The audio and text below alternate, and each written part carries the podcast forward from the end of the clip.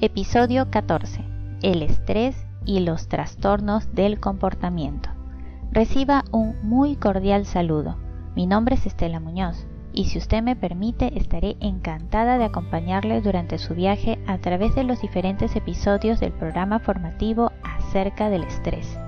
En este episodio número 14 hablaremos del estrés y los trastornos del comportamiento. Como se ha mencionado anteriormente, en el estrés participa un componente conductual, caracterizado por la manifestación de conductas inadecuadas, como la indecisión, el escape, la evitación, la agresión, el mal juicio y el consumo de sustancias nocivas para la salud.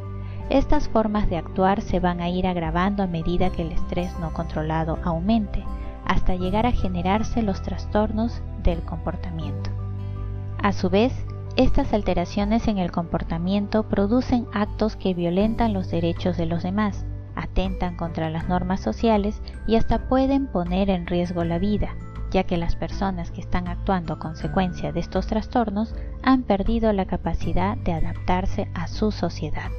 Entre estas alteraciones tenemos vagancia, vandalismo, peleas, acciones irresponsables y actos criminales.